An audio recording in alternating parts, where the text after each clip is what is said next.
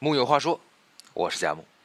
时隔多天，和大家再次相会在木有话说。佳木，我出去小游了一番，感受了一下过年之前中国人的心情。在我们中国人的年里，回家团圆是最最重要的事。一年三百六十五天，一辈子也就是几十年而已。与家人的团聚总是有限的，而还有一些人呢，他们团圆的机会更少。年对于他们来说是默默的守护，是在无数个黎明与黑夜守护着万千灯火明灭。在他们看来。心里有家，就是团圆。前几天，导演陈可辛拍摄的短片《三分钟》，就讲述了一位乘务员母亲与儿子在站台只团聚了三分钟的戳心故事。他是列车乘务员，因为跑的是全国里程最长的铁路线，从广西南宁。到黑龙江哈尔滨，火车一开就是六天，好几年都没跟家人和儿子一起过过年，所以只能将儿子托付给妹妹照顾。今年，他们约定在列车停靠的贵州凯里站台见面。火车靠站三分钟，一分钟安排指导乘车人员上下车，一分钟。听孩子背诵乘法口诀表，因为即将上小学的儿子被妹妹骗说，只有背出来才能上镇上的小学，不然见妈妈的机会更少。三十秒，他用力抱紧自己的孩子。最后三十秒，火车鸣笛，他重返列车，隔着车门留下一句：“和妈妈再见。”漫漫铁路上，还有无数个工作者，和这位母亲一样，为了守护一趟趟归家的列车，为了护送一个个天南海北回家的人，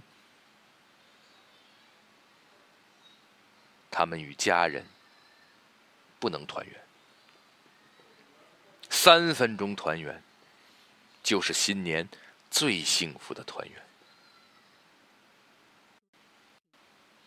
樊顶是奋战在广东春运一线执勤的边防军人，雷云是奔波在春运铁路线上的列车员。二零一六年，刚金婚的他们都在为春运忙碌，本无法团圆，却因一趟临客列车的停靠，让这对分居两地的新人有了三十分钟的短聚。那天，樊顶来不及换下军装，就从执勤的广州南站临时调班，赶到雷云直乘的临客列车停靠的广州东站。当列车停稳，车门打开，看到妻子的那一刹那，樊顶紧紧抱住雷云，不禁泪湿双眼。然而，相聚总是那么短暂。当列车鸣笛出站时，樊顶跟着缓缓开动的列车跑出几十米，不停地向车窗内的雷云挥手告别。边防军人本可以和我们一样，开开心心一家人团圆过大年，却义无反顾地选择穿上迷彩，默默守护着我们的团圆。三十分钟的温存，就是新年最温暖的拥抱。炮竹声中一岁除，当我们欢度佳节时，还有一群人正在清扫我们产生的鞭炮碎屑、礼盒包装等节日垃圾。春节期间，环卫工人的工作量是平时的几倍，所以。除夕夜也常要在寒风中度过。当你还在睡梦中，他们贪早摸黑，顶着寒风，冒着冷雨，孤独地挥动手中的扫帚，将垃圾扫尽，替我们彻夜不眠。几年前的春节，有人问：“过年回家，你最想说的话是什么？”一位环卫工人说：“我九年没回过家了。”当问及为何不回家过年时，他说：“等我攒够了钱。”他们虽被誉为城市美容师，却拿着微薄的工资，从事着城市里最脏最累的工作。然而，当繁华落幕，夜色降临，一片狼藉取代了光鲜亮丽，是他们让城市重新恢复干净，维持了你我的团圆。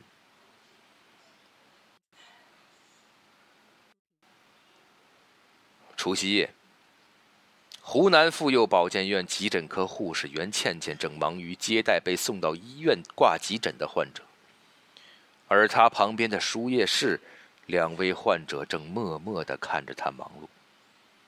这两位患者是她的父母假扮的。当护士以来，袁倩倩已经有两年没回家过年了。作为家中独生女。当他歉疚的把无法回家过年告诉父母时，还是得到了他们的支持。而另一面，父母却偷偷从四川老家赶来长沙，坐到了他旁边的急诊输液室，默默的看着女儿忙碌，也不开口打扰。